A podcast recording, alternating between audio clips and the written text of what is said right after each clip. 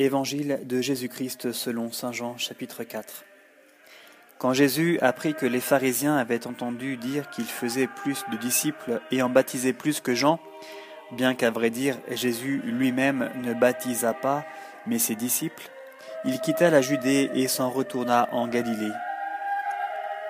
Or, il lui fallait traverser la Samarie.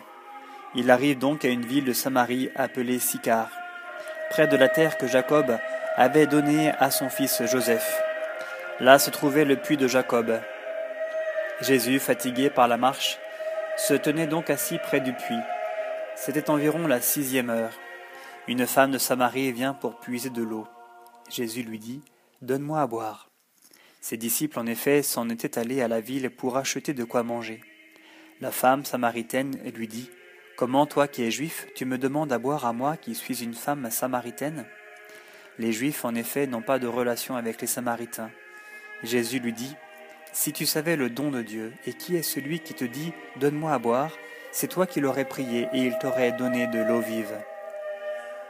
Elle lui dit, Seigneur, tu n'as donc, tu n'as rien pour puiser, et le puits est profond. D'où l'as-tu donc l'eau vive? Serais-tu plus grand que notre père Jacob, qui nous a donné ce puits et y a bu lui-même, ainsi que ses fils et ses bêtes?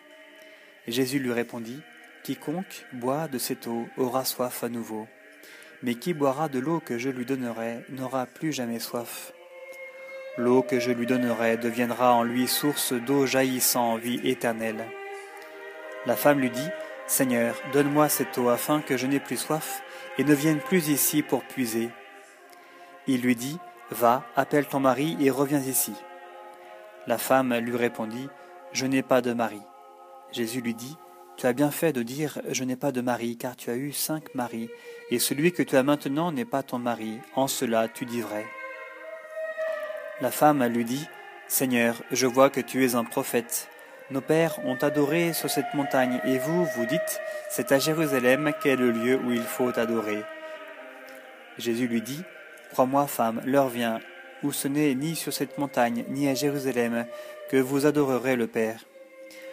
Vous, vous adorez ce que vous ne connaissez pas. Nous, nous adorons ce que nous connaissons, car le salut vient des Juifs. Mais l'heure vient, et c'est maintenant, où les véritables adorateurs adoreront le Père en esprit et en vérité, car tels sont les adorateurs que cherche le Père. Dieu est esprit, et ceux qui adorent, c'est en esprit et en vérité qu'ils doivent adorer. La femme lui dit, Je sais que le Messie doit venir, celui qu'on appelle Christ. Quand il viendra, il nous expliquera tout. Jésus lui dit, Je le suis, moi qui te parle. Là-dessus arrivèrent ses disciples, et il s'étonnait qu'il parlât à une femme.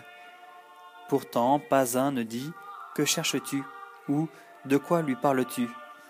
La femme alors laissa là sa cruche, courut à la ville et dit aux gens, Venez boire un homme qui m'a dit tout ce que j'ai fait. Ne serait-il pas le Christ?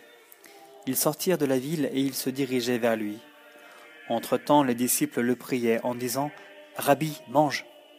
Mais il leur dit J'ai à manger un aliment que vous ne connaissez pas. Les disciples se disaient entre eux Quelqu'un lui aurait-il apporté à manger?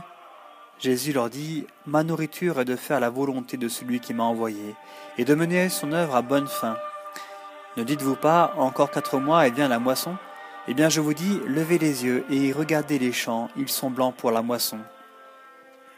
Déjà le moissonneur reçoit son salaire et récolte du fruit pour la vie éternelle, en sorte que le semeur se réjouit avec le moissonneur, car ici se vérifie le dicton, autre est le semeur et autre le moissonneur.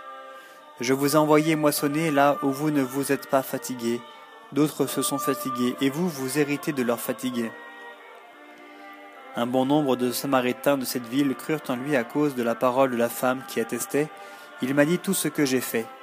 Quand donc ils furent arrivés près de lui, les Samaritains le prièrent de demeurer chez eux. Il y demeura deux jours, et ils furent bien plus nombreux à croire à cause de sa parole. Et il disait à la femme Ce n'est plus sur tes dires que nous croyons, nous l'avons nous-mêmes entendu, et nous savons que c'est vraiment lui le Sauveur du monde. Après ces deux jours, il partit de là pour la Galilée. Jésus avait en effet témoigné lui-même qu'un prophète n'est pas honoré dans sa propre patrie. Quand donc il vint en Galilée, les Galiléens l'accueillirent, ayant vu tout ce qu'il avait fait à Jérusalem lors de la fête, car eux aussi étaient venus à la fête. Il retourna alors à Cana de Galilée, où il avait changé l'eau en vin, et il y avait un fonctionnaire royal dont le fils était malade à Capharnaüm. Apprenant que Jésus était arrivé de Judée en Galilée, il s'en vint le trouver et il le priait de descendre guérir son fils, car il allait mourir. Jésus lui dit, Si vous ne voyez des signes et des prodiges, vous ne croirez pas. Le fonctionnaire royal lui dit, Seigneur, descends avant que ne meure mon petit enfant. Jésus lui dit, Va, ton fils vit. L'homme crut à la parole que Jésus lui avait dite, et il se mit en route. Déjà il descendait quand ses serviteurs, venant à sa rencontre, lui dirent que son enfant était mort. Il s'informa auprès d'eux de l'heure à laquelle il s'était trouvé mieux. Ils lui dirent C'est hier, à la septième heure, que la fièvre l'a quitté. Le père reconnut que c'était l'heure où Jésus lui avait dit Ton fils vit, et il crut, lui, avec sa maison tout entière. Ce nouveau signe, le second, Jésus le fit à son retour de Judée en Galilée.